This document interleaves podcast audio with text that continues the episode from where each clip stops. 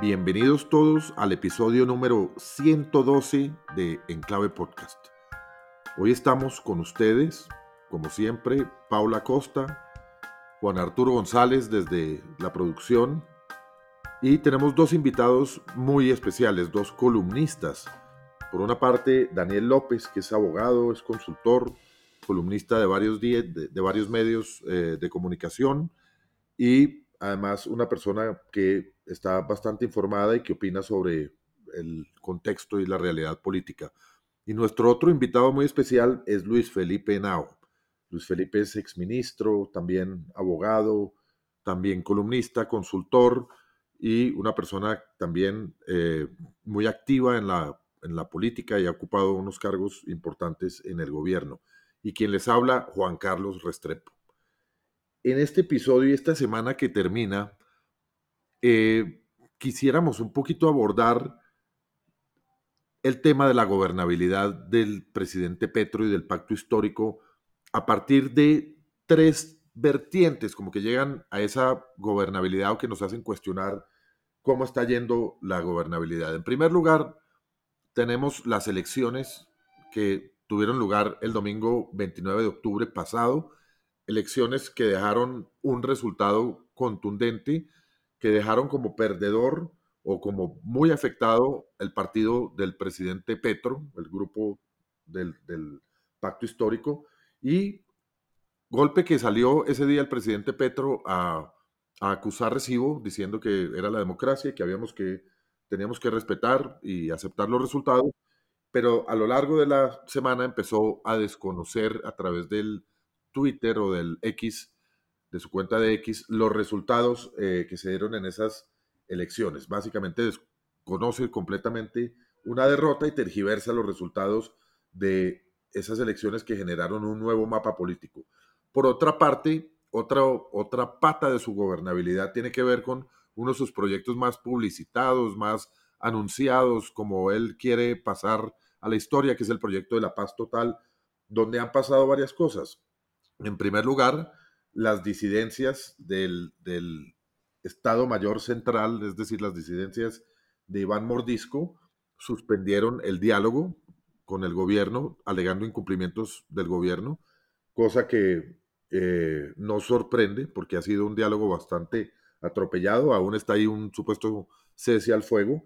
Eh, y por otra parte, el ELN reconoció haber secuestrado hace ya más de una semana al papá de Luis Díaz, una de las figuras públicas más importantes que tiene Colombia a nivel global, eh, un astro futbolista del Liverpool, y a pesar de que el ELN reconoce haberlo secuestrado y dice que fue un error, no se produce la liberación. Hay rumores de mucha gente diciendo que quizás este secuestro haya salido mal, es decir, que probablemente puede haber algo que le haya ocurrido al, al secuestrado, la víctima del secuestro.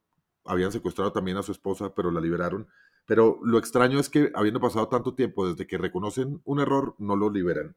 Eso sería terrible para, ya es terrible, pero sería, si, si llegara a demostrarse que, que, lo mataron o que se murió o cualquier cosa que no aparezca pronto, pues será un mensaje tremendo que va a manchar al presidente Petro. Y finalmente, tenemos este fin de semana una carta que le escribe la columnista María Jimena Duzán al presidente Petro.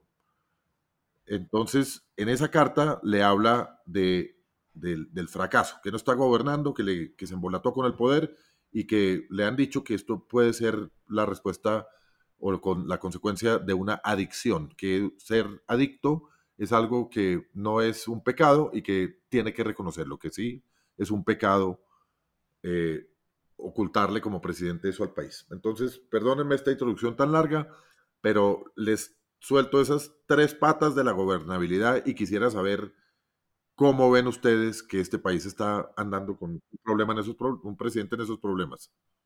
Pero venga, antes de, antes de pasar como al, al plato fuerte, tal vez tres cosas más que sucedieron esta semana. Una, el, la Junta del Banco de la República se vuelve a reunir y se mantienen las tasas de interés, lo cual es, digamos, apenas razonable, dado que todos los temas de inflación no están cediendo. sale la cifra de desempleo, en donde está igual que la del mes pasado. También hay una señal de que toda la producción de empleo que se venía dando se está deteniendo. De hecho, en las cifras más recientes de producción, lo que vemos es que el sector de servicios agrícola y el sector de vivienda tienen resultados negativos, que son los tres principales generadores de empleo en Colombia. Entonces, ahí digamos que hay unas noticias económicas que creo que también vale la pena tener en cuenta porque eso va a terminar afectando, probablemente no de forma inmediata, pero en el mediano plazo, el tema de gobernabilidad. Se trató de retomar la reforma de la salud en el Congreso, eh, la cual fue nuevamente aplazada en el marco de un gran escándalo en donde se empiezan a ver los primeros problemas que están afectando a la población de la falta de recursos dentro del sistema, en donde una, un proveedor particular de medicamentos le dice a una EPS que ya no le va a despachar más los medicamentos de lo que se conoce como presupuestos máximos, que es el adicional al plan de beneficios que tenemos todos. Entonces, en esas estamos. Yo quisiera darle la palabra ahora a nuestros invitados también para que nos cuenten cómo la ven. Claramente varios temas sobre la mesa y y, una provocación bastante grande de poder darle orden a esta situación tan compleja como todo lo nuestro. Luis, ¿cómo, cómo ves tú lo que está ocurriendo? Bueno, primero gracias por la invitación. Hace rato, como que yo la patinaba, la patinaba, le decía, le decía a Juan Carlos y a Pablo, me encanta el podcast, siempre lo escucho, además me lo repito en algunas ocasiones y, es un placer estar con ustedes. No, qué felicidad al revés. Hoy escribía yo una columna en El Tiempo que decía eh, La oscura victoria de Gustavo Petro, que era un poco retador en el decir, diciéndoles, tal vez si ganó, ganó en unas regiones y, a las seis de la tarde el ministro de Interior me contestó y el candidato que ganó en, el, en Nariño me contestó que las victorias en esas regiones no habían sido como consecuencia de eh, el avance militar y político de grupos al margen de la ley. Yo sí creo que, sin lugar a dudas, eh, el presidente hoy está pasando tal vez por los peores momentos en todos los frentes. Primero tuvo unas elecciones muy malas, unas elecciones donde perdió las ciudades más importantes, con alfiles fundamentales. Y lo voy a decir, Bogotá pasó de tener 1.800.000 votos a tener 500.000 votos, Medellín eh, se la jugó a, muerte con su candidato, con Upegui, y no sacó más del 10%, se fue para China a una discusión sobre el metro y eso se le vino en contra en un plebiscito contra uno de los temas que ha defendido por, por muchos años.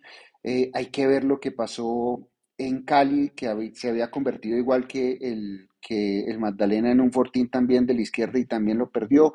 Y hoy, hoy, hoy, eh, en Santa Marta todavía no hay claro quién, quién es el alcalde de, de, Santa Marta perdiendo también ciudades tan importantes como Papayán, perdiendo eh, ciudades tan importantes como Cúcuta, que las había ganado hace cuatro años.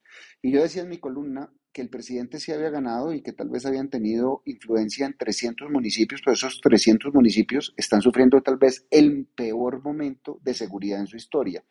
Y las fuentes de eso son las alertas tempranas, la 032 de la Defensoría del Pueblo, las alertas de la Fiscalía General de la Nación y de la Procuraduría, pero además los hechos que se están dando. Es muy grave lo que pasó en el Plateado Cauca, es muy grave ver a las disidencias de las FARC señalando o inaugurando obras en Nariño.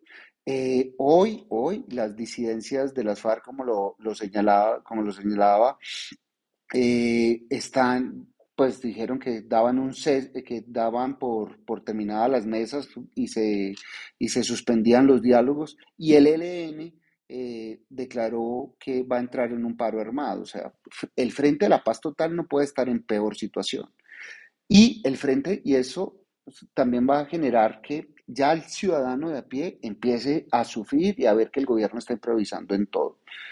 La carta de María Jiménez Duzán, y no, no me voy a extender mucho, y con esto vamos para después hablar del tema económico y el tema del Congreso, las reformas. La carta de María Jiménez Duzán, yo no quiero eh, ahondar en un tema personal, pero sí le dice al ciudadano a pie, a los que cogemos Uber, a los que eh, nos gusta comer una empanada en la el ciudadano a pie resiente que el presidente no, le, no llegue a las reuniones. El ciudadano de a pie colombiano es trabajador, es honesto y siente que tiene que un presidente que, nos, que le está incumpliendo en muchas ocasiones al pueblo, que deja plantado cinco y seis horas en los que eh, él llama esos diálogos con, con, ciertos sectores, los deja totalmente planteados, que no está yendo a las regiones. Es el presidente que menos viaja a las regiones comparado con otros presidentes. Viaja mucho al exterior, pero va muy poco al Chocó, va muy poco al Amazonas, va muy poco al Putumayo y muy poco al Bichá. Esas regiones olvidadas que lo eligieron y que le dieron todo ese voto de confianza en el Pacífico lo sienten olvidados. Y yo estoy aterrizando de Valledupar y la gente ya el costo de la canasta de vida lo está sufriendo, el aumento de, del 10% de los impuestos saludables, eh, la gente come salchichón pan y gaseosa y el tema de la gasolina. Entonces yo veo un presidente muy dinamitado y que no le está saliendo una sola cosa bien. Yo, yo, yo sumaría ahí a Luis Felipe, primero, de nuevo mis agradecimientos como Luis Felipe fan, creo que le he visto en varias ocasiones a Paula también que, que me gusta mucho el podcast y también agradezco la invitación. Em, y, me sumaría a eso último que dijo Luis Felipe al final sobre el tema también de la paz total. O sea, hay, hay, hay, varios análisis que hay que hacer y es entendible que en el momento en que se firma la paz y se abre el espacio de poder o de control en un territorio, el Estado tiene que llegar rápidamente a cubrir eh, con, sus, con, sus, con sus servicios ese escenario y no es fácil porque es muy fácil llegar dos hombres armados y controlar un territorio y es muy difícil llegar al Estado porque cuando llega al Estado hay que llegar con justicia, con educación, con salud, con transporte, con infraestructura, con demasiadas cosas que está esperando la comunidad. Y eh, ya la experiencia de la negociación con las FARC nos, nos, dejó claro que, que, negociar con una facción eh, permite tener un acuerdo con ella pero si uno no tiene otro control adicional, pues eh, va a llegar una facción distinta y va a ocupar ese territorio rápidamente, como pasó en los territorios eh, que, eso, que, que, dejó las FARC. Entonces, hay una apuesta eh, para mí que creo que es un poco como en una buena intención, y es pues, pues si, si negociar con uno es malo, o sea, negociar con uno puede que los demás lleguen y ocupen ese espacio, pues negociemos con todos, pero eso del dicho al hecho hay mucho trecho y, es muy difícil realmente llegar a, hacer esas, negociaciones. Y la paz total está teniendo esas, fallas, más cuando debe negociarse en un contexto donde el Estado, una de las partes son equiparablemente fuertes. Y lo que estamos viendo con la policía, con el ejército, con, las fuerzas en general, es que están bastante debilitadas e impedidas para poder contrarrestar y tener un balance de fuerzas con los demás actores eh, y eso, pues, e, esa negociación, pues, le está fallando y, pues, me siento como retrocediendo 20, 30 años en la historia de Colombia, donde ya, ya pasamos por esto, ya aprendimos de esto y estamos de nuevo ahí, en una negociación desbalanceada. En, en, cuanto a las principales ciudades, sí, pues está, está, está la pérdida de, de, poder y de representatividad o, o el, imaginario, lo que tenía eh, el pacto histórico en las elecciones del 2022 pero si uno habla con la ciudadanía, ahí hay dos, ahí hay dos, dos, dos facciones. Una que dice, eh, yo voto por el cambio, yo le apuesto al cambio, pero el cambio viene atado a, ok, muy chévere, pero pues yo estaba esperando la teja, ¿no? Y yo estaba esperando el bulto de cemento. Y han pasado semanas y no me está llegando ni la teja ni el bulto de cemento y mis necesidades más prestantes, pues, pues yo no veo este cambio para dónde va. Y hay mucho descontento y mucha desilusión, y eso ha fortalecido mucho el voto de opinión que hace que también las principales ciudades eh, eh, se debilite este, este, este accionar. Pero pasan dos cosas. Uno es que, pues, Petro, como un buen caudillo, tiene su teflón, y mucha gente dice, una cosa es Petro y otra cosa es el gobierno. Y el gobierno le está fallando y le está, lo está dejando mal, pero Petro pues sigue siendo este gran líder, este gran cambio, este, esta esperanza, ha trabajado 50 años para poder llevarnos hasta este otro lugar y, yo le sigo teniendo como esa, esa veladora prendida, ¿no? Esta, esta fe. Eh, y llega la carta de María Jimena donde, donde realmente es un tema, em, pone en la agenda un tema que, que Carlos Cortés incluso saca una columna hace poco en la silla vacía diciendo, ojo porque pues hay un hay, un trabajo periodístico detrás de esto, ¿no? Y, y, hay, si uno lee la carta con detenimiento, pues lo que dice es, me han dicho, ¿no? Como me han contado que, que, que este es el problema del presidente. Y es una, es una, pues, yo, yo, no lo veo como una carta periodística, lo veo como una carta más como de amistad, como de dolor, como de, como de, como de contacto entre María Jimena. Sí, exacto, entre María Jimena y, y, y, el presidente y desilusión, sí. Pero es válida el comentario de Carlos en, ese sentido. Eh, y creo que eso lo que hace es poner en la agenda eh, este tema.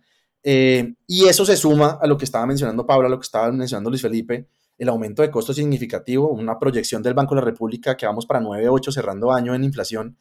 entonces esto no, no se ve como, como una vuelta en la esquina rápido en el tema económico y hay, hay que aguantar, y hay que aguantar y, y, la gente, y la gente, no es fácil que la gente aguante, ¿no? Empresas que la, mayoría de las empresas son pequeñas y medianas y se están cerrando, están sufriendo esto durísimo, eh, eh, a pesar de que la, nación tiene estos grandes recursos, eh, que 502 billones de pesos en un presupuesto anual nunca se había visto, no se ve la ejecución.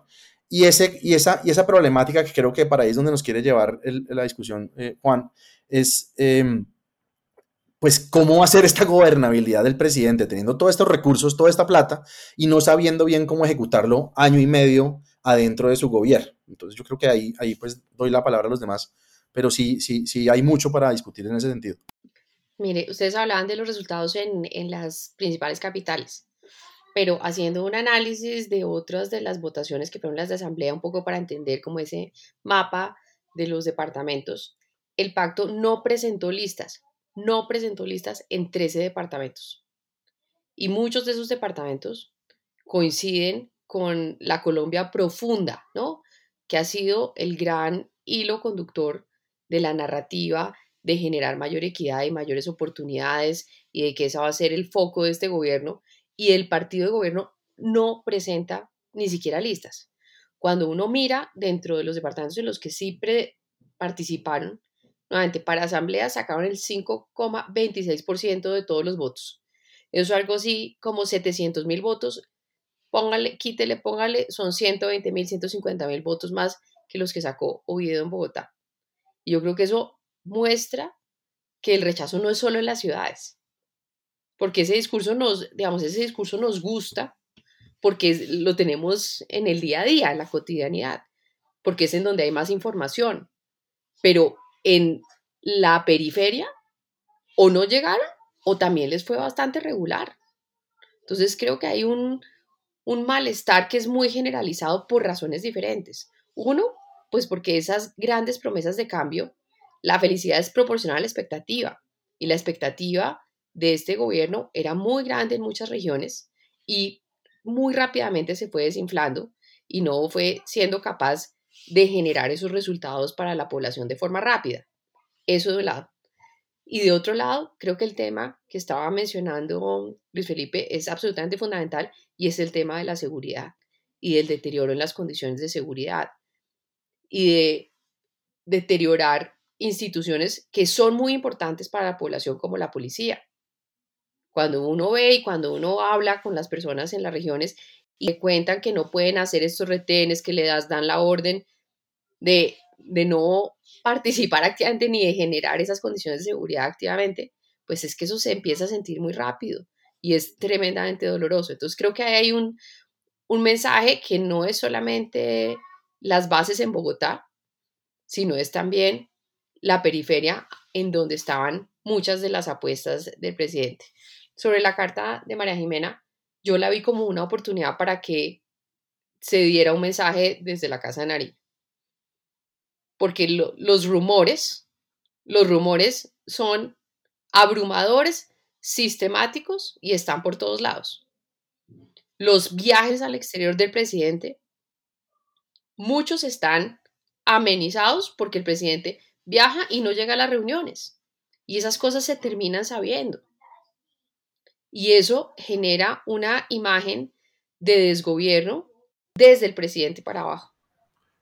Es, como que los viajes al exterior fueran su, escape, ¿no? Como que allá es donde, donde, donde por lo menos no tiene personas que lo reconozcan, que se puede esconder. Eh. Sí, pero, pero, pero me puedo estar equivocando la cifra, pero es más o menos de esta dimensión. Son como 30 viajes a Europa en este año. O sea, eso es ir más de una vez al mes, ¿no? Tiene, también una, visibilidad chévere en Europa y en, y en otros países que no tiene acá. ¿no? Y es, y es el tema también de la sostenibilidad y de vamos a cambiar y acelerar el tránsito a, a, estas nuevas energías y la COP21, y eso, eso tiene mucha audiencia ya, ¿no? Que aquí no la tiene. Entonces no sé también si es como también un paso a, mi, siguiente, a mi siguiente trabajo en vez de concentrarme en, en mi trabajo actual.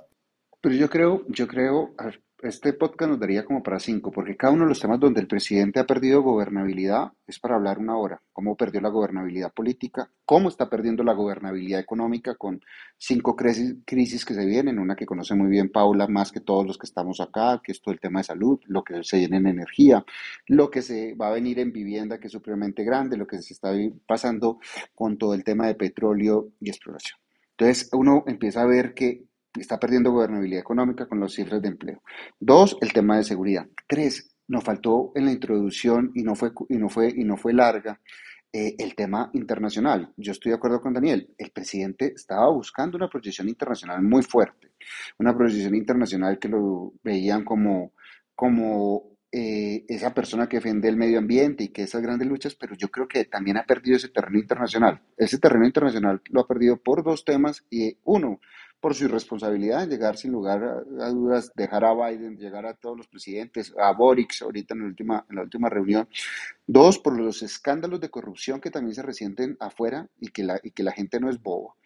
Tres, por el mal manejo eh, con el tema de, Palestina que fue un pésimo manejo a nivel internacional y donde empieza a perder, empieza a perder aliados y queramos o no, a nivel internacional, si uno ya empieza a leer eh, eh, publicaciones especializadas, dicen, ¿será que le está saliendo el corazón cuando estuvo en Model M19 apoyando a personas eh, que están, pues que son terroristas como jamás, en mayúsculas?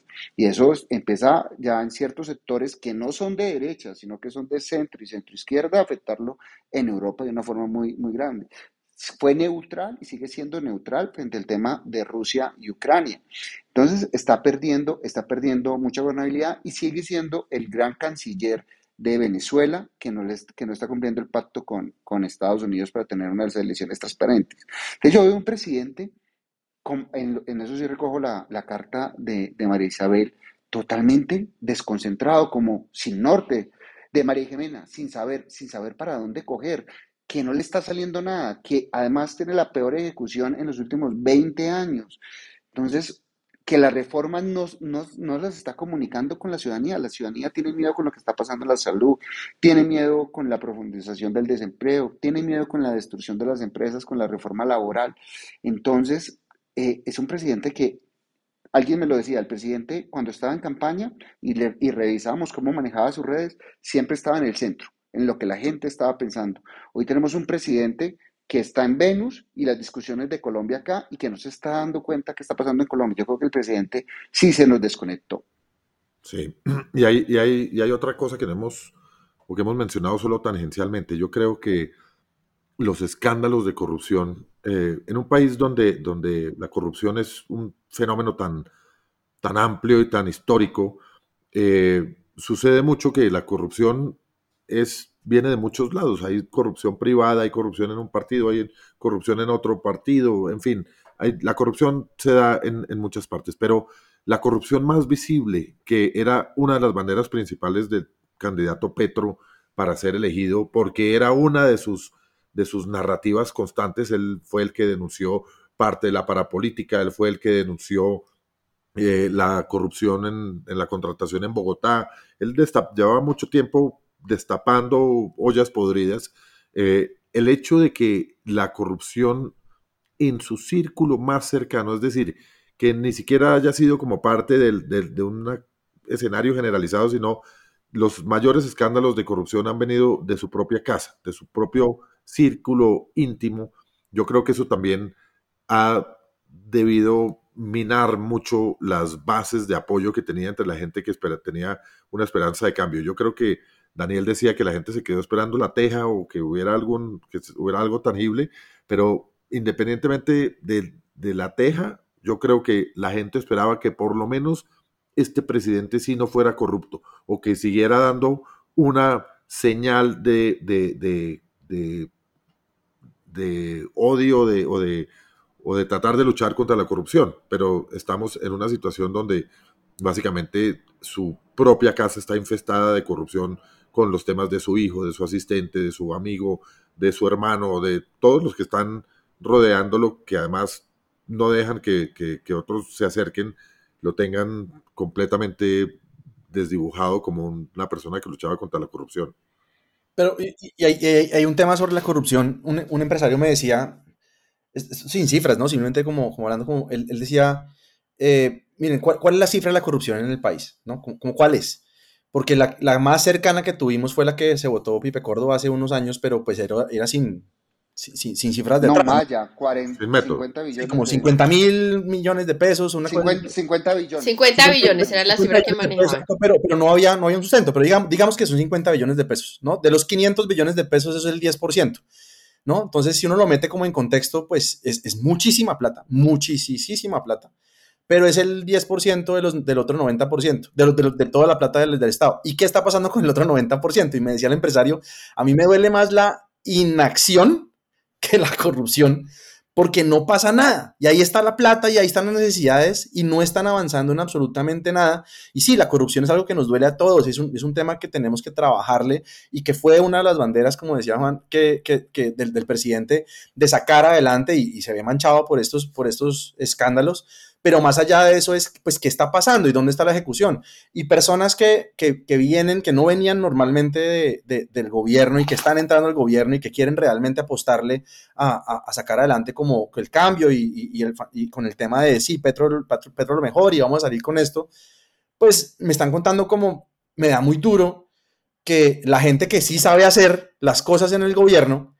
los estén sacando por el simple hecho que trabajaron con otro gobierno sin ni siquiera saber si son de derecha o de izquierda, ¿no? O sea, eh, si, no, son técnicos que pues saben ejecutar, tienen la experiencia, pueden sacar adelante esto y simplemente dicen, no, este es un gobierno pasado, o sea que es de, de, totalmente enemigo y lo sacan y entra gente que no tiene el conocimiento para poder trabajar y, y, y, en, y en el gobierno, pues aquí, aquí varios hemos trabajado en el gobierno y, y uno necesita es entrar solucionando, ¿no?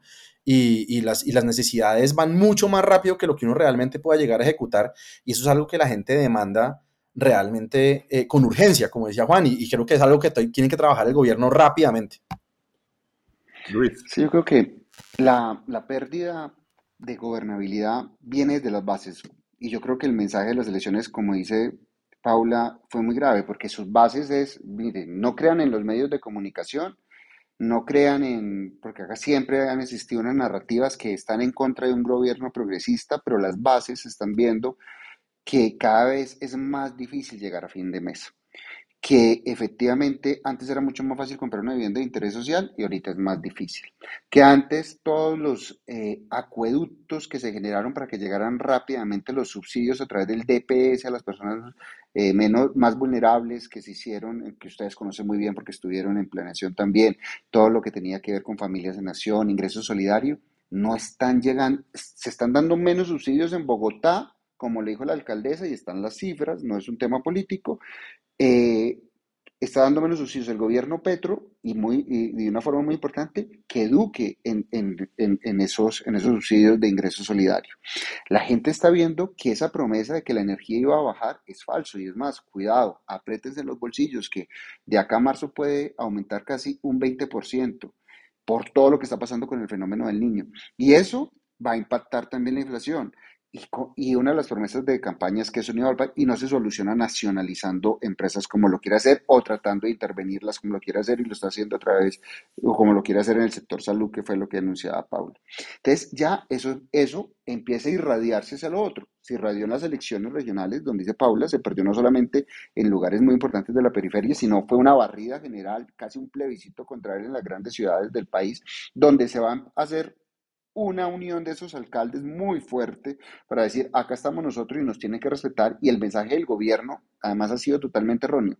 Primero citó Juan a los que supuestamente son de su coalición de gobierno, que ni siquiera son de su coalición de gobierno. Yamilito Arana estuvo toda la campaña, la primera vuelta, con Fico, diciendo por qué no votar por Petro y él lo considera su coalición de gobierno. Personas que están con cambio radical, eh, como el de San Andrés, los llama porque son de su, su entonces, además se dice mentiras. Pero ya esto se empieza a irradiar hacia el Congreso. El Congreso empieza a pasar, oiga, ¿qué va a pasar en las siguientes elecciones? Sin lugar a dudas, muchos se dejan ver por los contratos, las entidades, pero ya se empieza, va a ser mucho más costoso un voto en el Congreso para este gobierno y ya la Corte Suprema de Justicia está investigando senadores por recibir contratos, por ejemplo, lo que pasó en el, en el Fondo Nacional del Ahorro. La gobernabilidad de este gobierno cada día va a ser más difícil si no hace un cambio y no, me demoro más, pero recojo unas palabras de Juan. Él se dio un gran discurso eh, que lo leyó perfecto cuando pasaron las elecciones del 29 de octubre de unión, de reconocerle el resultado, de generar la unión del país. Ese discurso le duró exactamente tres doritos, como están diciendo los jóvenes, porque después empezó a trinar y empezó a trinar que había ganado de las elecciones y que, y que no iba a recibir a los, que, a los alcaldes supuestamente que no eran de él de primeros. Entonces la gente siente, siente una incertidumbre que ya los afecta y los estresa. Sí, de acuerdo. Mejor dicho, está, está demostrado que el tema de gobernabilidad cada día es, es más estrecho para el presidente.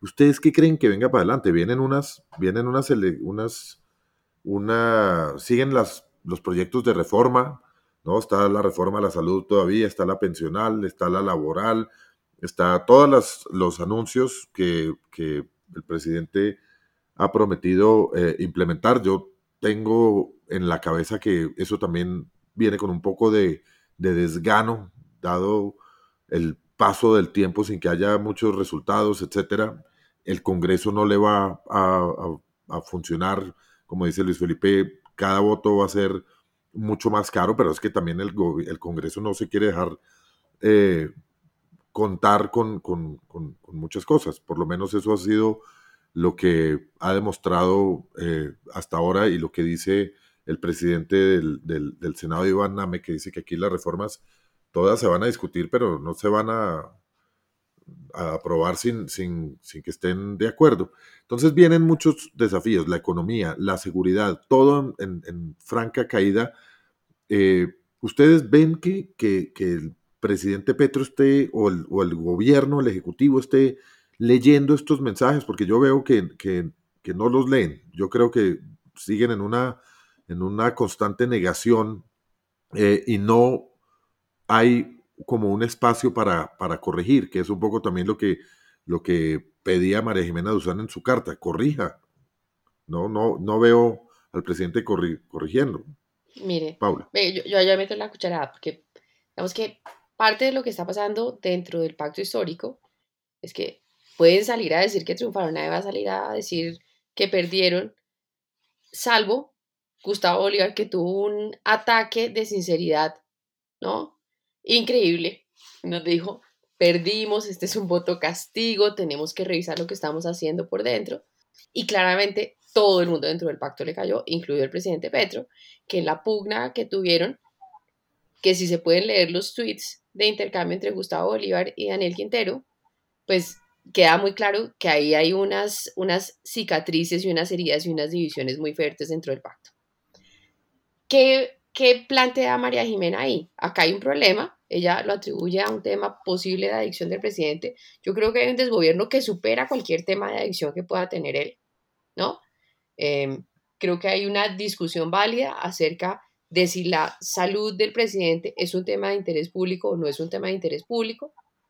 Hay unas líneas difíciles de, de separar de la vida personal y de la vida privada del mandatario y probablemente habrá muchos ejemplos de grandes gobernantes que fueron borrachos y que tenían ocho viejas, ¿no? Todas esas cosas.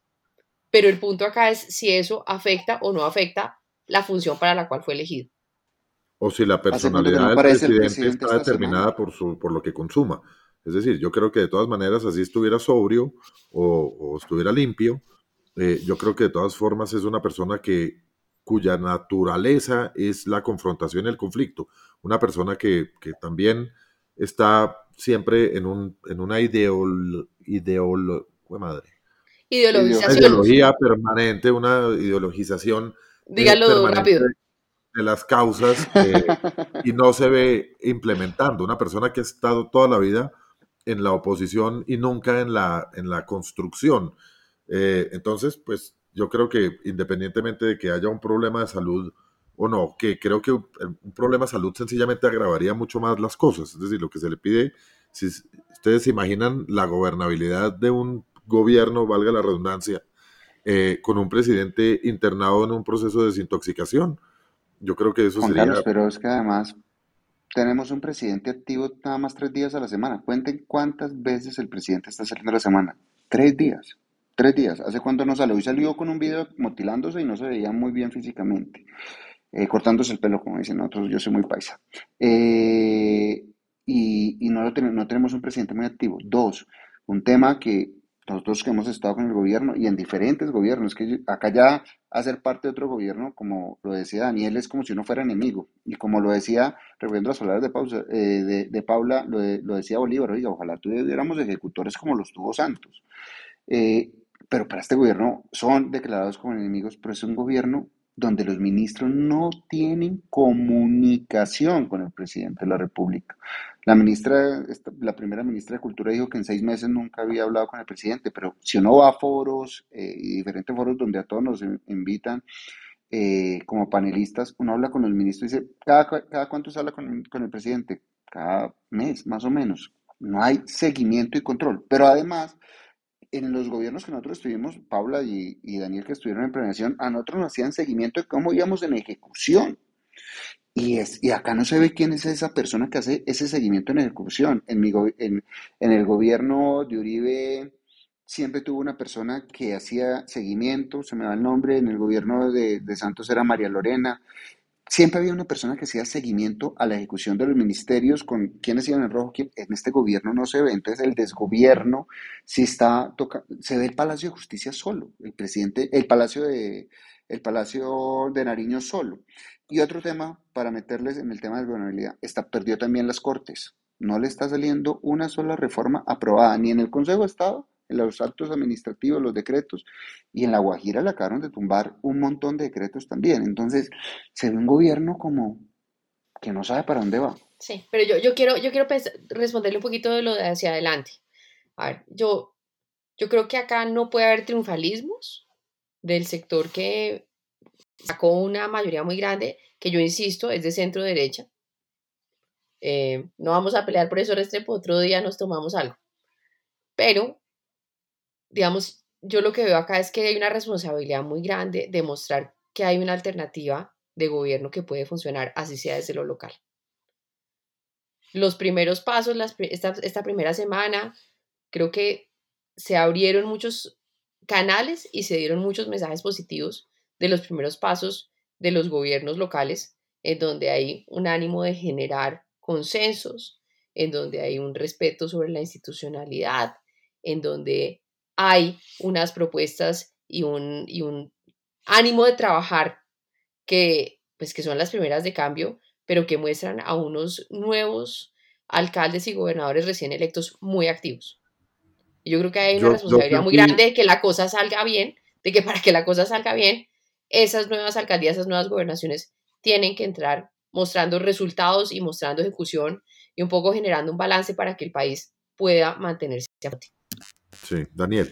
Yo, yo ahí, diría dos cositas. Una, una es volviendo como al primer momento de ese discurso eh, que nos menciona Juan Carlos, y es, ¿por qué el presidente arranca tan bien? ¿no? O sea, arranca diciendo, antes de ser presidente, ya tenía todo el Congreso encima, a pesar de que su partido tenía pocos congresistas, eh, tenía, tenía unos ministros campeoncísimos que la gente le daba confianza y que estabilizó un poco la volatilidad del dólar en ese momento. O sea, ni siquiera había arrancado a ser presidente y ya entró ganadorcísimo. Entonces, él tiene, él, él, empezó muy bien, de hecho, fluye la reforma tributaria del primer año. Eh, y hay, un momento en que se quiebra. algo pasa y hace como que e, esto no soy yo. no, sé, si, sí, no sé si nos como que me siento, o sea, chévere todo esto, pero, pero esto, esto no soy, no soy yo. Y, a un vuelco terrible y de hecho, de hecho, Alejandro Gaviria lo menciona en su libro después de salir de, del gobierno eh, y, es muy enfático en ese momento, ¿no? En ese momento de quiebre. Eh, y, eso, y eso lo lleva como a volver a lo que tú mencionabas, Juan Carlos, de, de, esa persona como, como que siempre ha sido oposición, que siempre ha estado como defendiendo las pequeñas causas, ¿no? La, gente como más olvidada de la, del territorio, menciona mucho el tema de la Colombia profunda. Eh, pero como dice Luis Felipe, pues no está allá, no, no está ni siquiera a pesar, de, a pesar de eso. Yo, yo creo que hay un mensaje, hay un mensaje muy importante recogiendo lo que pasó después de las elecciones y es, y es este, este, bueno, sí, este fallido ejemplo de, del mapa, ¿no? Mitad rojo, mitad azul, un poquito rojo clarito, azul clarito. Pero, pero más allá de eso, hay un mensaje que, que creo que, que, pasó muy por encima y valdría la pena tenerlo en cuenta y es el 70% de los ediles son del pacto, ¿no? Y, y, hay que, ¿Y por qué lo llamo a colación? Porque no, no sé si exactamente si el número sí es o no es, porque pues, es, el mensaje del presidente. Estoy, estoy, todavía analizando y revisando como cifras, porque como todavía están en escrutinios para ver si sí quedan o no quedan los del pacto. Pero, eh, pero recordemos que el ciudadano de a pie, que está normalmente como permeado o en contacto con la política local, ¿no? Con ese, ese, ese, pequeña, ese pequeño líder que le, que le maneja sus votos en los momentos de elecciones, que incluso en la costa se llaman mochileros y, y demás, eh, este, el, el, edil es ese contacto cercano, ¿no? Es ese que, ok, si, si realmente el presidente tiene este, este, este contacto con estas, con, personas, de pronto tengo una conversación fluida y de pronto algo pasa, ¿no? Y vuelve a despertar la chispa sin necesidad de decir, eso es 100% equiparable a ejecución, ¿no? Pero, pero, pero hay algo pasa. Y lo otro, y lo otro, Paula, es que creo, no quisiera dejar pasar esta, esta, esta, esta, esta discusión sobre lo que tú mencionas, y es, están estos nuevos líderes, ¿no? Como que gana Fico, gana Char, gana Galán, gana Eder, ¿no? Y como que la gente dice, ay, qué, qué fresquito, qué bueno, ahora sí, eh, saquen la plata del banco, reactivemos la economía porque ahora sí salimos de la, de la, de la, de la oscura noche, ¿no? Pero seguimos pensando que ese caudillo, ese superhéroe, nos va a sacar de, del hueco, ¿no? Y en tres meses, o sea, no quiero pensar, pero en marzo, marzo a junio del siguiente año, que no haya pasado nada porque estamos esperando que esa persona me solucione mi tema de movilidad, de seguridad y demás, empiezo también con esa frustración de, ah, este me quedó mal. Y creo que ahí sí, pues quiero aprovechar este, este espacio para poder decir, creo que es responsabilidad de todos nosotros que sentimos que tenemos que hacer algo por nuestro país, acompañar de alguna forma a estos nuevos mandatarios. Porque en últimas, en últimas, no es solamente que este nuevo, ya voté y listo y nos vemos en cuatro años, que imagínense que ustedes están contratando con su plata, porque son sus impuestos, ¿no? Son los impuestos de todos, con su plata están contratando al plomero de la casa, que venga a la casa y que me solucione este problema y yo le pongo su salario y le pongo para los materiales con mi plata y le digo, listo, aquí está, aquí está el baño que está dañado y nos vemos en cuatro años, chao. Pues, ¿qué va a pasar ahí? ¿No? Hay Daniel, pero me, encantaría que, me encantaría oír de ustedes qué piensan de qué tanto pueden hacer los mandatarios locales sin el apoyo o incluso con la enemistad del presidente de la República, del Ejecutivo. ¿Qué tan autónomos son las regiones, los gobernadores y los alcaldes para poder administrar la cosa pública en el evento negado de que el presidente no los, o sea, les, les voltee la espalda porque no son de su, de su corriente? Yo, yo quería intervenir en Daniel y meter la cucharada porque me pareció muy bueno lo que dijo, en el sentido, y va en enclave con lo que tú estás señalando. Eh, el presidente, ya demostramos que no es un experto en ejecutar ese, ese, ese tren que va a ir desde, desde Buenaventura hasta la costa, no va a salir desde de sus sueños, pero es muy berraco en destruir. Entonces vemos todo lo que está metiéndole la, pela, eh, la, el palo en la rueda del metro de Bogotá, cómo ya frenó los dos, los dos eh, trenes que se iban a hacer en Cundinamarca, todo lo que está pasando en salud. Son expertos en destruir. Empezar, a mí sí me parece, y yo creo que se va a empezar a atravesar en todo lo que vayan a hacer los alcaldes locales, porque el fracaso de los alcaldes locales va a ser el éxito de él para las elecciones del 2026. Y estos alcaldes locales no tendrán un aliado en el gobierno nacional, sino un enemigo en el gobierno nacional. Y los mensajes, no, no lo estoy diciendo yo, los mensajes vienen del mismo gobierno nacional cuando empieza a no a discriminar y como dijo alguien, nunca había visto en la historia que el presidente se, siente con unos y no se siente con los otros, el presidente del presidente de toda Colombia. Dos, Las grandes ciudades tienen cómo hacer, pues Independiente Medellín tiene un presupuesto gigante y con EPM le da para empezar a hacer un trabajo social importante, eh, hacer un tema importante de reactivación económica, como lo, ya lo ha, lo ha, señalado Fede en temas de vivienda y como lo dijo Galán, que iba a generar un subsidio en mi casa ya para suplir el hueco que dejó el gobierno nacional. Eh, pero ya cuando uno empieza a ver otras ciudades que, son grandes, pero que no son tan grandes como Bucaramanga, Cali, eh, pero mismo Cincelejo, Montería, necesitan al presidente. Y eso va a ser lo grave. Eso va a ser lo grave porque, vuelvo y digo, el fracaso de estos alcaldes que se eligieron contra el presidente va a ser la victoria del presidente y él sí es experto en lograr destruir. Pero por otro lado va a estar, van a estar los congresistas también, ¿no? Entonces, los ¿cuál es la, la moneda con que se vende un congresista? Con llevar cosas a sus regiones, a sus ciudades. Eh, y siendo que el presidente en esta pérdida de gobernabilidad va a necesitar del Congreso para algunas cosas, también es posible que, por ese lado se logre medio equilibrar la balanza, pensaría yo. Sí, si me dejan colarme la Paula, eh, ahí, ahí, gracias Paula, ahí el tema es eh, lo que dice un poco Luis Felipe, estoy totalmente de acuerdo con él, pero creo que hay una, una ventana de oportunidad muy grande que es pequeña, pero uno puede abrirla tan grande como quiera. Y es el tema de la ejecución. Y donde realmente estemos todos pendientes de cómo va esa ejecución. O sea, hay personas ahí que, por ejemplo, Víctor Muñoz, ¿no? Todos los días sale con su tablero en rojo, tablero en rojo, tablero en rojo. Eh, pero, pero, pero como recordando la ejecución del, del, gobierno. Pero si realmente estamos todos enfrente de la ejecución, porque, o sea, quieran, queramos o no queramos a Petro, pues ese es nuestro presidente y hay que tener el, país, hay que sacar el país de la olla y hay que salir adelante. Entonces nos debe preocupar la ejecución. Y en la medida en que nosotros estemos pendientes desde las regiones, desde el Congreso, como dices Juan, eh, desde, desde cada una de las ciudadanías, los medios de comunicación, eh, eh, espacios como estos, pendientes de cómo podemos sacar adelante esta ejecución, pues el ministro debe ejecutar. Y el presidente podrá atravesar, y podrá decir misa, pero hay ministros que dicen, pues yo tengo la plata y yo tengo que salir de esta plata y tengo que ponerla a funcionar, ¿no? Y pues recordemos que también, pues los ministros tienen también una agenda, ¿no? O sea, los, hay pocos ministros que realmente duran mucho tiempo, los ministros duran uno o dos años, y, y, en esos dos años tienen que lograr algo que, pucha, que, ¿cuál va a ser mi marca en este ministerio? En este, en este gobierno, meses. Por eso, entonces, ¿cuál va a ser mi marca en este ministerio? Y poder, ese, ese puede ser una oportunidad donde los alcaldes, los mandatarios locales puedan decir, pues yo le tengo aquí ya el terreno y le tengo las cosas, pues ahí está la plata, trabajemos juntos, porque como dice Luis Felipe, pues yo sí necesito estos recursos adicionales. Yo tengo una visión completamente diferente a la de Daniel.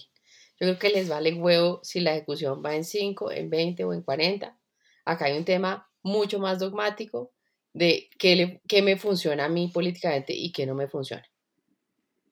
Creo que eso, me que yo, yo estoy de acuerdo. Víctor Muñoz puede sacar bombas rojas, vale, digamos, no creo que eso sea un tema que trasnoche absolutamente a nadie dentro del gobierno. Estoy, estoy de acuerdo con Paula y le voy a, a, contar acá un tema que me pasó con un gobernante que se creía aliado del presidente y fue donde el presidente dijo, vea presidente, la vamos a sacar del estadio, acá le tengo esta obra, es súper importante para usted, usted no tiene que poner un peso, yo pongo toda la plata, pero lo van a guardar juntos.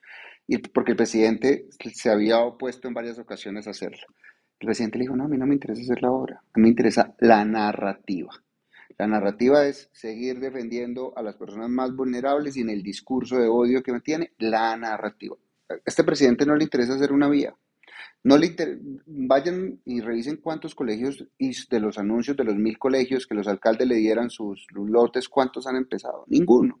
El presidente tiene un tema donde dice lo más importante es la narrativa. Con esa narrativa se eligió sin ser, sin ser una persona sociable, él, es muy buen comunicador. Entonces, allá están esos ricos que quieren acabar el país, allá están esos medios de comunicación que siempre lo han entendido, allá están esos esclavistas que los tienen trabajando y no les pagan las horas extras, allá están esos alcaldes que fueron elegidos por los oligarcas en Medellín. Él va a seguir con la narrativa, no le va a interesar hacer una sola obra. Sí, yo creo que el tema de la ejecución no le importa. Lo que yo sí creo es que en términos de recursos y de la plata realmente importante, lo que le llega a las regiones está absolutamente blindado por ley y por constitución, que se llama el SGP y el SGL. Creo que ahí el tema es cómo en, en, en, medio de todos los permisos administrativos de los ministerios y demás para poder hacer las cosas, no se enredan y buscan, digamos, buscan hacerle el quite. Pero yo sí creo, Daniel, como usted, que es una responsabilidad de todos que esta gran expectativa que se ha generado, porque se ha generado una gran expectativa con estas, con, con los resultados electorales, pues sea proporcionada a los resultados. Y ahí el sector privado puede hacer mucho, ahí, digamos, hay, hay, hay muchos otros actores que, que unidos pueden generar también cosas importantes. Y volviendo a mi pregunta y uniéndola con la anécdota que nos narra Luis, ese alcalde puede hacer la obra sin que el presidente venga a inaugurarla, ¿correcto? Algunas, no todas. Por ejemplo, en esta necesitaba un permiso de, del Ministerio de Cultura. Le tocó hacer otra obra que el presidente no va a inaugurar. No, en algunas cosas sí se necesita. Esto es un gobierno, esto es un país presidencialista. Pero, pero como dice Paula, tenemos un tema que la Constitución nos dejó, que es el, el SGP, pero tenemos unos, unos alcaldes que sí pueden yo les doy un tema y una recomendación para los alcaldes. Disminuyan trámites. Disminuir trámites es disminuir corrupción. Los trámites en, construcción le generan 2.4 billones más a los constructores. Si, si disminuimos trámites, ahí los alcaldes van a tener, por lo menos como dice Daniel, una ventana de generación de empleo en cada uno de, sus municipios y van a tener una bocanada de aire en contra de lo que el gobierno está haciendo de destruir ciertos sectores. Y, ahí, ahí, ahí, ahí, como profundizando eso, me preocupa el tema de seguridad.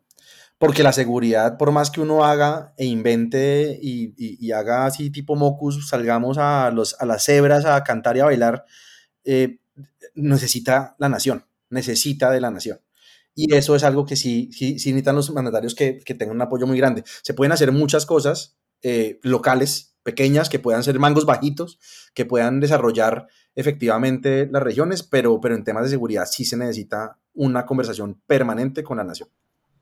Sí, de acuerdo. Y es algo, y es algo que es uno de los daños estructurales más evidentes eh, que ha generado el presidente Petro, porque como, como hemos dicho varias veces en este podcast, es la primera vez en nuestra historia republicana que tenemos un presidente que es que está divorciado emocional o sentimentalmente de las Fuerzas Armadas. Es decir, es un presidente que fue guerrillero, que dice que fue capturado por el ejército, que fue torturado, que fue que estuvo en la cárcel, el, sistema de seguridad y de justicia lo trató, por llamarlo de alguna manera, eh, y él es una persona que odia literalmente a la institución castrense y a, la institución policial, y, por eso no ha tenido ningún reparo en pegarle la decapitada que le ha pegado, en, en mantenerlas casi que humilladas a las Fuerzas Armadas, impidiéndoles actuar donde deben actuar y dándole dándole más, eh, más vuelo a los grupos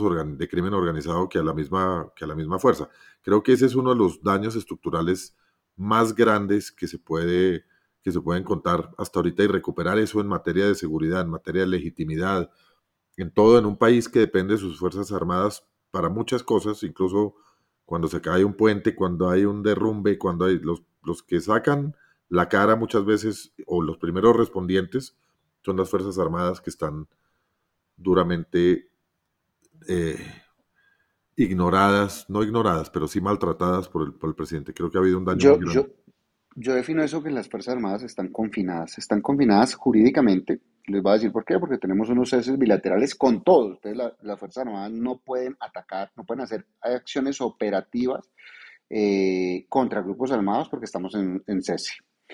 Pero además están confinadas desde el punto de vista económico, porque como lo han señalado, en ciertos sectores no tenemos ni para repuestos ni para gasolina y están pasando un muy mal momento. Y nos dieron un golpe de autoridad el LN eh, y nos lo está dando todos los días en el país, pero nos dieron un golpe de autoridad nada más para poner algo simbólico y es con lo del papá Lucho Díaz. Se fue ya el general Salamanca, pusieron todas las fuerzas para que no pudiera salir donde estaba el papá de Lucho Díaz y no lo lograron. O sea, la humillación a las Fuerzas Armadas fue muy grave. Pero si uno ve lo que pasó, vuelvo eh, en el Cauca, ya secuestrados nuestros militares sin saber qué hacer, cada vez están más reducidas y, yo creo que desmoralizadas nuestras Fuerzas Armadas. Creo, creo que hay algo ahí que, que vale la pena mencionar, es algo que no ha dejado de darme vueltas en la cabeza y he recibido muchas preguntas sobre, sobre el tema. yo creo que el presidente Petro desde Washington la semana pasada que dio unas declaraciones está anticipando algo que puede haber salido mal con el secuestro del, papá del futbolista Luis Díaz. Porque él nunca culpa a los, a los del otro extremo, al ELN ni a los grupos, y dijo, lo que pase aquí es 100% responsabilidad del ELN. Y está un poquito lavándose las manos, anticipando que eso puede pasar. Creo también que si, que si el ELN ya había reconocido que era un error, etcétera, eh, ya lo han debido liberar. ¿Cuál es el problema? ¿Por qué no lo dejan simplemente que se vaya? Eh, creo, que, creo que nos están ocultando alguna información y, y si es lo que me temo, creo que el nombre de este gobierno va a resonar mucho más duro de manera negativa de lo que ha resonado en este momento, incluso con los escándalos que han habido. Juan Carlos, es que acá, acá, hablando de adiciones, si alguna adición tienen los colombianos es el fútbol. Y acá sería el plebiscito más grave contra el presidente, donde al padre de Lucho Díaz lo llegaran a asesinar. O sea, de eso no se levanta este país. Vamos a tener eliminado, nos lo van a recordar, 17 de noviembre tenemos eliminado. Como Andrés Escobar. Pero como Andrés Escobar, va a ser el sello y nadie, y hasta ahí llegó el proceso de paz con el ELN. Se fue la opinión pero, Pierde toda la legitimidad. pero es que además el proceso de paz del ELN lo está acabando el ELN. O sea, ellos incumplen y ellos son los que ellos son los que acaban el proceso. y, volviendo a lo que mencionaba Luis Felipe al principio. tirándole a las escopetas. Sí, y volviendo a lo que mencionaba Luis Felipe al principio, que le ha ido mal en el tema de la agenda internacional, esto sería otro golpe a su agenda internacional, porque la visibilidad de Lucho Díaz a nivel internacional es impresionante. ¿En dónde juega él? Era medio En el Liverpool. Era medio ridículo hoy, y, les pido disculpas por lo fuerte de la palabra, pero sí era medio ridículo ver al embajador Roy Barreras haciendo un evento de lanzamiento de turismo en Inglaterra, donde Luis Díaz se levanta la camisa cuando hace el gol y dice liberen a mi papá. O sea, todo Inglaterra no está pensando en venir a Colombia cuando secuestraron al, al, al, papá del jugador más importante de Colombia en este momento y uno de los 20 más importantes del mundo, que juega en uno de los cinco clubes más importantes del mundo donde es una religión el fútbol. O sea, hasta ahí le llega el discurso del presidente y vuelvo digo, se veía medio ridículo el embajador, debió salir otra vez a decir, para ese acto lo debió eh, decir después de que le dieron el papá de Luis Díaz. Sí, de acuerdo. Bueno, pues compleja situación y vamos a ver porque falta todavía, ¿cuánto de gobierno? Como dos años. Y como, dos años. Como ciento. ocho meses. Dos años, ocho meses. dos años, ocho meses, veintiocho días y tres horas. Debajo del agua. Como, como 300 años. sí, debajo del agua. Bueno, pues muy complejo y, muy, muy interesante análisis el que hemos tenido el día de hoy. Como les contamos, pues este podcast siempre termina con unas recomendaciones que es con lo que hacemos que nuestros oyentes traten de olvidarse de lo que oyeron. Eh, entonces, démosle primero la oportunidad a nuestros invitados, Pablo, ¿le parece? Hágale. Con entonado. Bueno, arranco yo. Qué, triste que se olviden de lo que hablamos, pucha, 58 minutos perdidos, pero bueno, está bien. Em, es, el más importante, esto es lo que va a servir para la vida. Bien, esto es como el horóscopo. Entonces arranquemos por eso. Entonces, una, yo, yo, tengo recomendaciones rápidas. Una es un libro que me leí hace ya un tiempito, pero que, que dan ganas de volvérselo a leer, y se llama La Buena Vida, The Good Life. Es un libro de los investigadores de, Harvard, es un estudio que ha venido haciendo Harvard desde la Segunda Guerra Mundial y ha sido, ha continuado ya ochenta y pico de años. Eh, y, la, y ha habido, lo chévere de este estudio es que compara a la persona, no con otra persona, sino con ella misma en el futuro. Y cómo, exacto, y cómo, y cómo esta persona va evolucionando y creciendo y que dice al principio, ¿qué lo hace usted feliz? No, ser el, jefe del mundo y tener toda la plata del mundo. Y a medida que va envejeciendo, no, yo, a mí lo que me gusta son, lo que me haría feliz son las relaciones, estar con mi esposa, estar con mis hijos, tener tiempo de sobra, poder, y eso es algo, y tiene unas conversaciones muy chéveres y, y en las últimas ediciones le metieron incluso el tema del COVID. Entonces, tiene unas conversaciones muy chéveres sobre, sobre realmente uno cómo cómo, cómo ver la vida y cómo, cómo realmente aprovechar lo, que, lo realmente importante que son las relaciones, no necesariamente las familiares, pueden ser las laborales, las de amistad, pero cómo eso realmente lo saca uno del hueco. Eh, chévere, importante que también se hable al presidente y tengamos mejores relaciones. Y ¿Quién es el autor, Daniel? El autor son, son dos, son los investigadores actuales, se llaman Robert Waldinger y Mark Schultz. Si quieren el librito, la portada es una blanca con, unos globos. Eh, es un libro muy, muy entretenido y, muy rico de leer. Y lo otro, aprovechando que, vi a Luis Felipe también como usuario, es una marca de ropa, eh, Viva la Vida, que es una marca de ropa caleña que tiene, exacto, muy bien, que tiene, que tiene almacenes en Bogotá y en Cali. En Cali están en Granada y en Bogotá está en El Retiro y la verdad es una muy buena ropa, muy cómoda, muy fresca. Luis Felipe puede contarles un poco más. me, volví fan, mis camisas son de Viva la Vida, mis pantalones, pero además como yo monto bicicleta, entonces me, siento identificado, me siento identificado. Buenísimo. Dos recomendaciones, un libro que a mí me encanta y yo leo mucha literatura sobre la Guerra Civil Española, acaba de terminar Los pacientes del doctor García, una novela espectacular eh, que me encantó. Ya tiene algo en eh, común con Petro. Sí, también le gusta, ¿no? y eh, conocí un restaurante hace poco en Bogotá, a mí me, encanta la comida, la comida italiana, Flora. Me encantó, me encantó, me encantó la pasta, me encantó precio, calidad, es muy bueno. Se los, se los recomiendo mucho. Y por último, voy a meter una ñapa, un podcast. Yo soy un enfermo de los podcasts de este usuario y hay otro que me encantó, Terrenal, de, como de filosofía, súper chévere. Tiene unos capítulos de, de John Stuart Mill súper chéveres y de varios, de varios filósofos que, que lo hacen pensar en unas cositas diferentes y, y, está muy, muy, muy bien. Terrenal es como un spin-off de Enclave porque sus dos, eh, sus dos eh, participantes, anfitriones han sido de esta mesa. Andrés. Andrés y Andrés. Sí, me encantó también, me encantó también. Buenísimo. Entonces, esas son mis recomendaciones. ¿Las de ustedes? Paula. Bueno, yo tengo dos de Netflix. Una es una película que se llama La probabilidad estadística de enamorarse a primera vista. Chick flick total. O sea, no le, no le, no le piense mucho. Yo obviamente lloré, porque pues, si no, no es no es completa la experiencia. Y una serie, también chick flick, que es Dulces Magnolias. Ahí voy, no me, no me he terminado la ¿De qué temporada. ¿De qué es? ¿De qué es Dulces es, Magnolias? Es, como la, historia de tres, de tres amigas, que son amigas desde la infancia y empiezan a tener diferentes cosas que enfrentar en su vida, la separación de una, a mí me gustan, me gustan las de las de pelea y todas de esas. A mí no, también. no, eso no. no, muchos, muchos, muertos y muchos carros estrellados. Sí, digamos como toda la dinámica familiar y de vida de, de, cada una que tomó decisiones diferentes. Una hacer un hogar, la otra ser empresaria, la otra irse y volver, en fin. Y, y ahí está como un poco esa, esa relación tan fuerte de amistad de, de estas tres mujeres y todo su entorno en un pueblito chiquito en Estados Unidos. Mucho chicle. ¿Cómo? Amo el chicle. sí, sí, sí.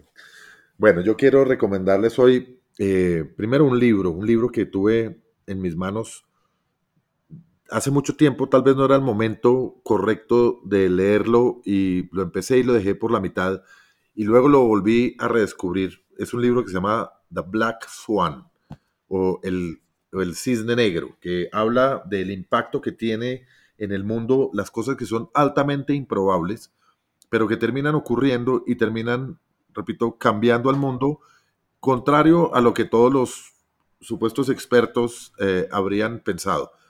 Ese, ese libro eh, me, lo, me, lo, estoy volviendo a leer y prometo demorarme mucho, mucho tiempo porque, porque vale la pena analizar cada uno de, las, de los puntos de vista que, que, expresa para construir este, esta, pues esta obra. El autor es eh, Nassim Nicholas Taleb eh, y, y, es una cosa, o sea, el tipo es considerado un genio porque no solo entendió, sino predijo fenómenos como crisis económicas, etc. Entonces, les recomiendo The Black Swan, el El Cisne Negro es un, bestseller del New York Times.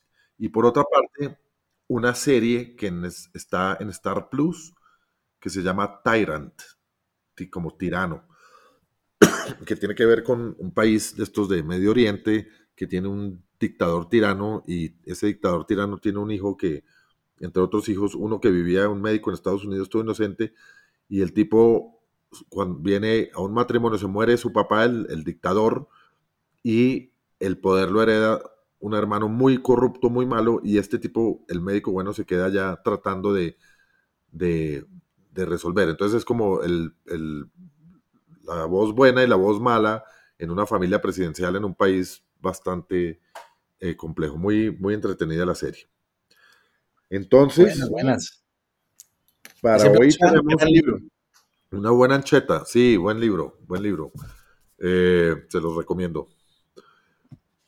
Entonces, hoy tenemos una buena ancheta de recomendaciones. Tenemos The Good Life, que nos recomienda Daniel. Eh, la otra era Viva la Vida, La ropa. eh, La Ropa, eh, Los Pacientes del Doctor García, el restaurante Flora, el podcast de Terrenal, las series de Paula, la posibilidad estadística de enamorarse a primera vista, la probabilidad, yo creo que eso... ¿Es igual de larga al nombre? ¿Ah? Sí, Es yo, yo como creo y que eso media. tiene que ver con Benjamino, ¿no? Esa, pues se hablan de probabilidades No. estadísticas de enamorarse. No porque, se, no, porque se dan besos y entonces a él le parece Ah, que no. eso es guacatela en este No. momento de la vida. Y Dulces Magnolias, eh, así como el libro de El Cisne Negro de Black Swan. Con esas recomendaciones nos despedimos de nuestros oyentes por esta semana y muchas gracias a nuestros invitados. Un honor y un placer haber compartido este rato con ustedes. Qué gusto estar con ustedes. súper divertido. Bueno. siempre. Excelente. Cuando digan, acá estamos. Chao, chao. Buenísimo. Feliz.